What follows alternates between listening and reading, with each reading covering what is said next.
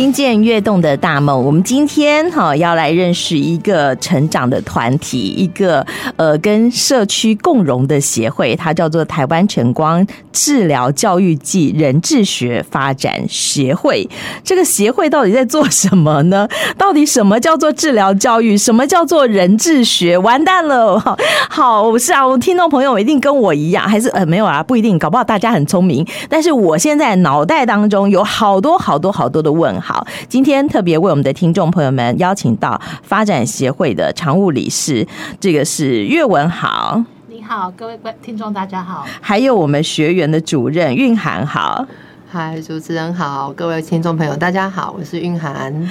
是不是跟我们先说说什么叫做治疗教育，什么叫做人智学呢？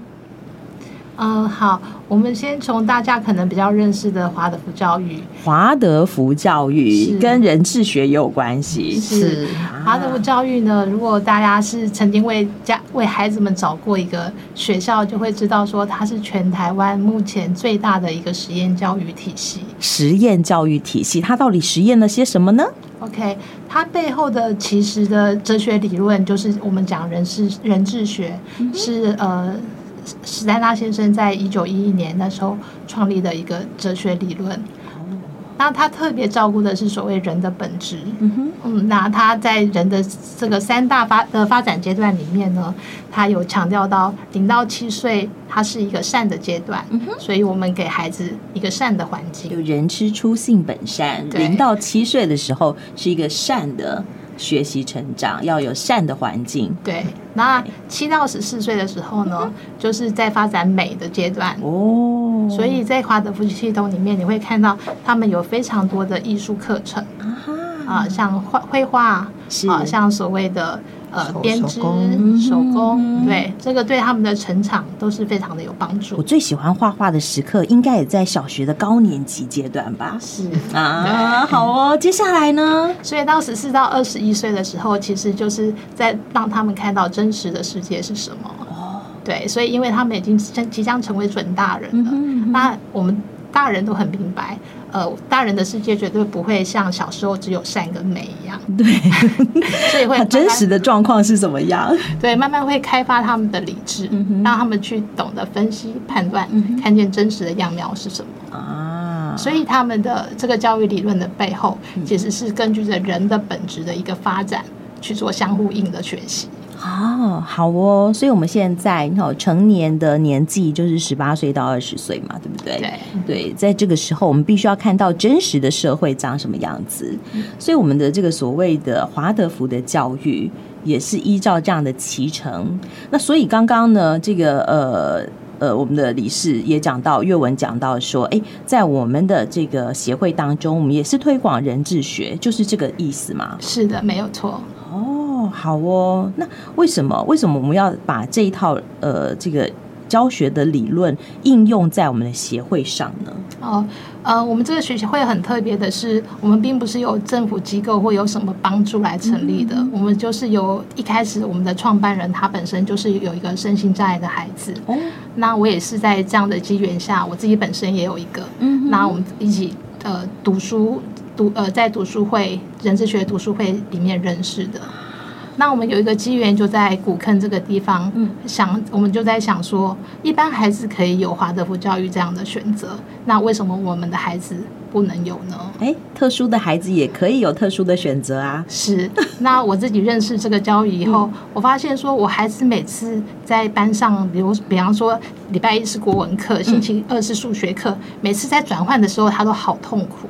哦，但是华德福教育它采取的是一个主题式的课程，嗯，三个礼拜的课程，它都是上一样的课程，慢慢的帮你加深，所以它可以让孩子完全沉浸在那里头，嗯，完全用全身的呃感官去去吸收这个知识，我觉得对我的孩子是比较合适的。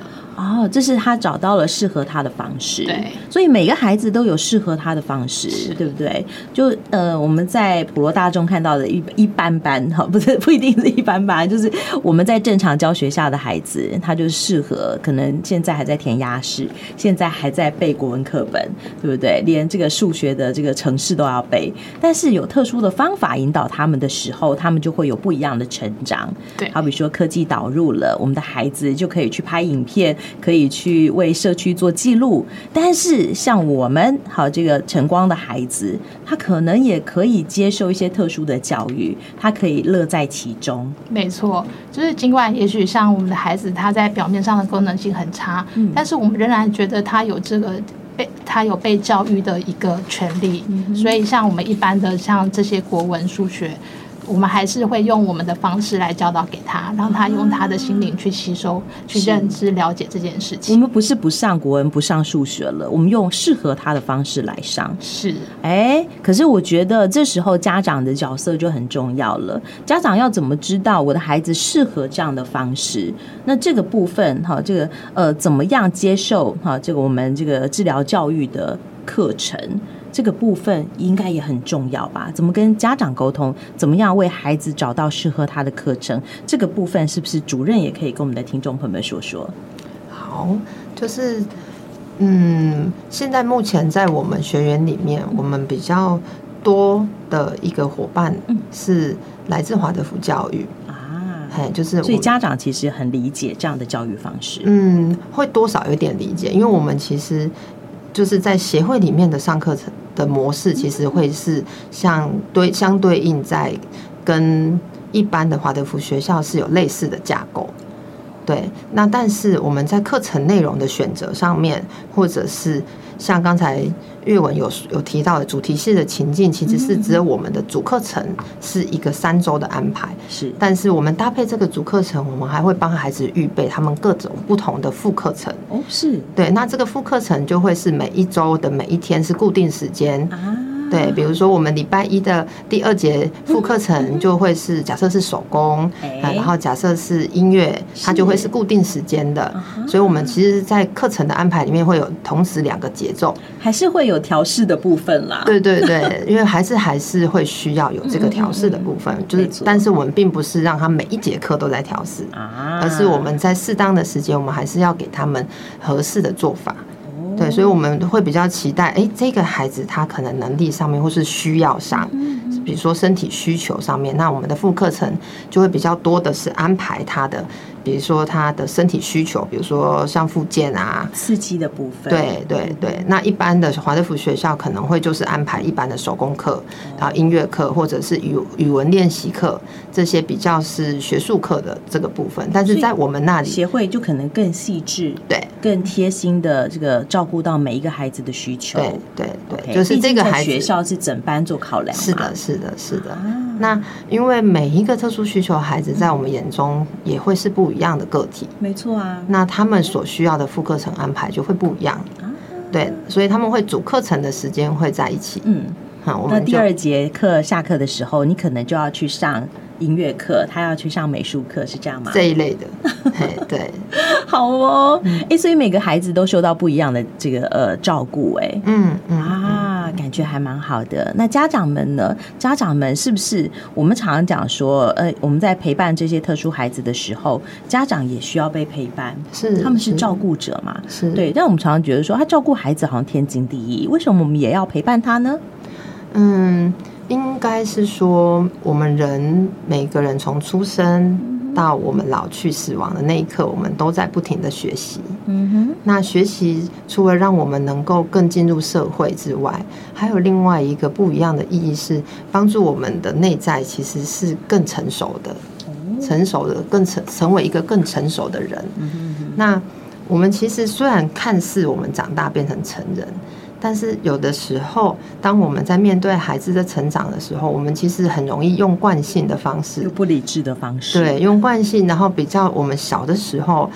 就是这样子的一个经验去陪伴我们的孩子，但并不见得是适合我们的孩子的。是，所以小时候我们可能这个动不动竹笋炒肉丝就出来了，藤条就出来了，但也许不适合我们的孩子，是对不对？这时候阅文应该有深深的感受。是，就是其实就一个特殊需求的家长而言，他要面临到的考验很多。除了说我的孩子不一样，我要面临到社会的眼光，我要面临到我可能公公婆婆家长。长的眼光，然后我自己亲身亲历在带这个孩子，那我付出了多少体力，付出了多少心力交瘁的时候，真的真的。那这一关关其实不是给我一个精油，不是给我一个马杀鸡就可以过关了，因为我明天早上起来还是在面对这些事情。没错，对。那所以就是喘息服务，我觉得很感谢，很感恩。嗯、但是常常更需要的是这些自我的认识，我可以承受到什么程度？我需要去承受别人的眼光吗？我我必要我我自己需要突破的事情是什么？嗯，这个孩子为什么我可以这样一直陪伴他？他带给我的力量跟滋养是什么？他要带给我的功课是什么？是呃，那我们透过一次一次的这样的读书会，这样彼此的支持，让家长不再是一个只是呃瘦弱的，只有一个人单身的就无助的角色，对对？自自力救济不是这样的。对，而且现在我觉得大家对于一些特殊孩子也越来越可以接受，不是吗？嗯、除了家长自己接受之外，也越来越愿意让他们在阳光底下活动，嗯、让更多人认识他。他们是阅文也是这样，对，一定的就是，其实有时候我很感慨。我记得我小时候带我的孩子出去的时候，有时候在那种呃高速公路的休息区，就会有家长过来跟我讲说，很感慨跟我讲说，你这样是对的。那我想说，我做的不就是理所当然带孩子出来走走？每个孩子都应该要在阳光底下跑跑跳跳，不是吗？对，他就告诉我说，他有一个姐姐也有这样的孩子，他不敢让他出来见人，是他只敢把他躲藏起来，长期长期的锁在房子里面。爸爸妈妈要出门工作，都还要把他锁在房子里面，不敢让他出来。他看了好心疼，所以他主动过来跟我说啊。你这样做是对的，我那时候也才惊讶到说，原来还有很多人是那样的观念，觉得我们这样的孩子是不可、不可、不应该出来见人的。啊，怎么会这样？赶快把他拉到我们的协会来，让他认识更多的家庭，对不对？对，我们有更多元的方式来对待孩子，不要把孩子锁起来。是。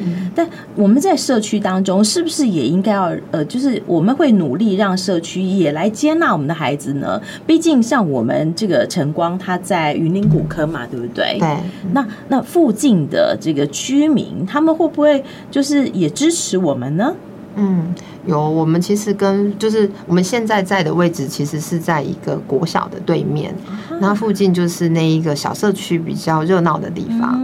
那刚开始其实我们刚搬到那个新场地的时候，哎，周围的阿公妈阿妈会来看，说：“哎，你们在干嘛？是你们这里是一个在做什么的地方？补习班吗？对，然后对，或者才艺教室呢？是是是。哎，一开始我们很难跟他们解释我们在做什么，但是他们就是经由每天这样子看我们。孩子来到这边上课，然后我们怎么对待他们，然后我们办的一些课程，他们开始会越来越对我们越来越熟悉，然后也就认为我们就是当地的一份子。是。那有的时候我们遇到一些状况，就是村长还会很很认真的去帮我们解决。然后有时候我们在办庆典的时候，也会去跟。等一下，我们还有庆典。对对对，我们还有庆典。嗯。对，就是我们在办庆典的时候，也会跟就是村那边做借办公室，然后也会哎邀请他们。可以一起来参加，这样哦，好哦，老师，什么样的庆典，跟我们讲一讲吧。好哦，因为其实华德福教育还有一个部分，其实因为就是建立在人的认识上面。嗯、那我们其实除了有人的发展，嗯、就是人人智学教我们怎么认识人的发展之外，他也教我们怎么样去看待这个世界。哦，然后这个跟人沟通相处吗？嗯、呃，除了这个之外，还有自然的。对，自然有一个韵律，有一个节奏，然后还有一个自然的样貌。然后我们除了认识我们人之外，我们也要认识世界，因为认识世界也是认认识人的其中一个方式。对，那在比较容易被看见的，其实就是四季的变化。四季的变化，所以我们四季都有庆典啊。嗯，对。哇，突然觉得好精彩，忙碌起来了。是。那庆典活动是怎么样安排的呢？嗯，我们其实每一个庆典，我们会有感受到它很本质性的不一样。例如说春天，我们会感觉到一种生命力非常的旺盛，在开展。啊，那夏季的时候就会有一个非常热闹、非常欢腾的感觉，但是隐隐约约又知道，哦，这这个是最热的时间要结，即将要结束。对对对，我们又要进入呢？对，我们又要进入现在的秋季。现在秋天你会感觉到它这个冷热在交替交替，然后你会看到周围的植物非常的开始结果，然后开始呈现不一样的色彩。哦，有黄的啦，灰、咖啡色的，跟开始跟春夏季的时候是不一样。嗯，现在色彩比较缤纷了。对，然后慢慢的我们会越来越走向越来越冷，然后那个白天的时间会越来越短。所以就会慢慢的进到我们的冬季，那我们冬季就会感觉比较内敛一点，然后比较安静一点，整个大地就没有像夏天的时候、像春天的时候那么的欢嘈杂、那么的热闹。是，然后就会走到一个安静的状况。所以我们的庆典也依照这个时节不同去做安排。是的。那像现在是秋天的祭典，是那可能会有些什么样的活动内容？哦，我们最近正好正在筹划。秋季庆典哈，秋季其实它有一个很特别的能量，是我们要即将有酝酿一个勇气，我们要收集很多的资粮。为什么要酝酿这个勇气？要运要收集这些资粮，因为冬季要到了，冬季在。我们台湾可能比较不会感受到冬季有那么多那么明显，但是在某些地方，冬季是几乎没有什么太多的食物。嗯，你会看到小动物会去，对，一片苍凉，然后万物看起来是死寂的。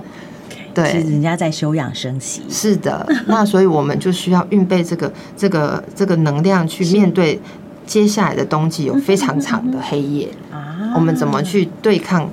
这个黑夜啊，这个黑夜其实让孩子去收集种子吗？呃，我们这一次会用自然物去编织哦，对，然后会演出一出就是勇关于勇气的戏剧给孩子看，啊，也很好。然后也会邀请高年级的孩子去担任某些角色。嗯那社区的呢？社区的好朋友也可以来参与吗？会会会啊！因为我们的融合团里面，我们还有一个小型的课后小学融合团跟青少年的融合团，这里面其实都有一些附近社区的居民的孩子。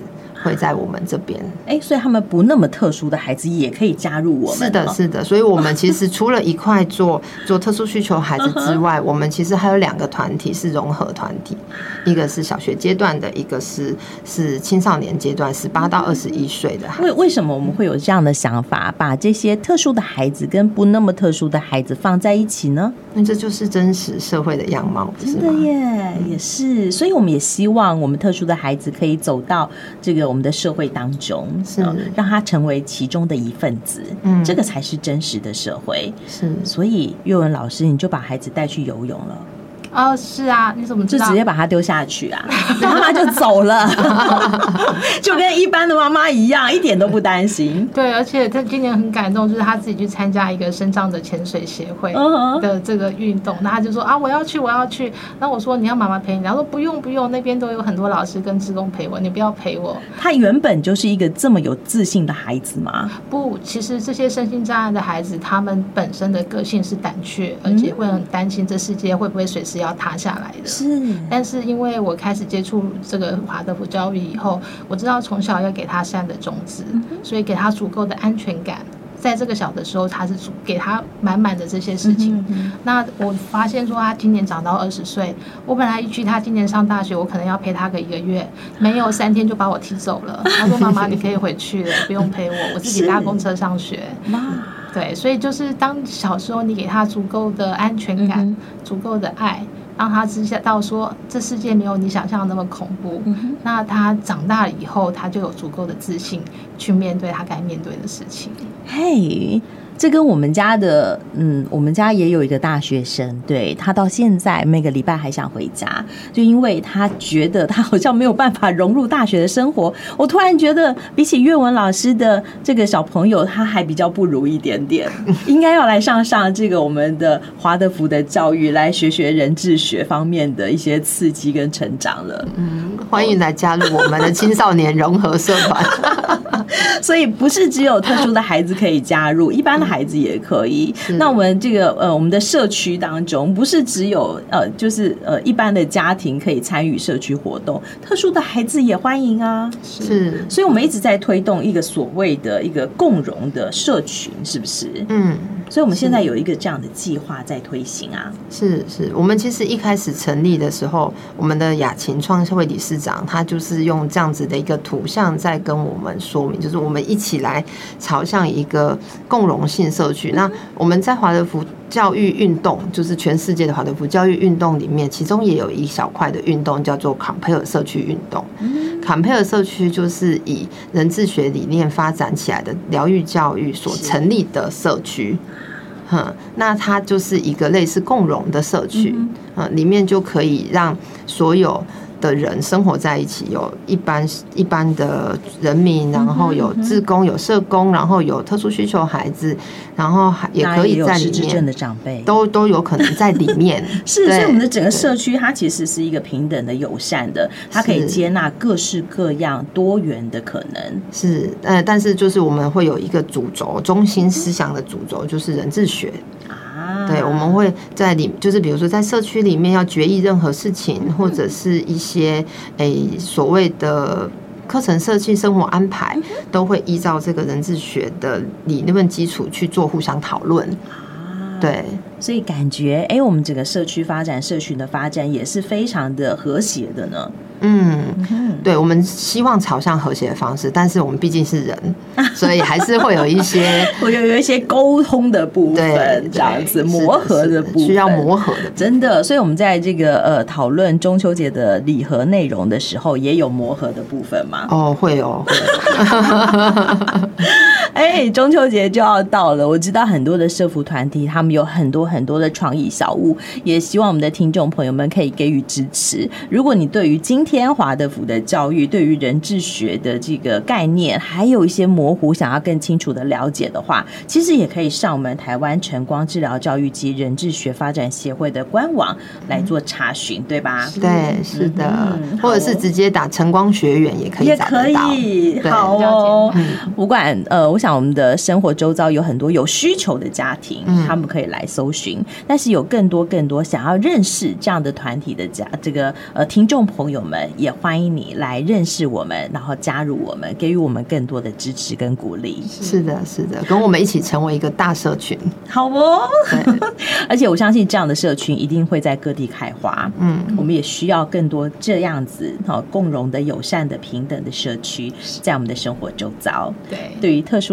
的孩子对于特殊的长辈有更多的包容跟理解。嗯，今天也非常谢谢阅文跟韵涵跟我们的听众朋友们做的分享。好，谢谢谢谢主持人，谢谢二位喽，拜拜，谢谢，拜拜。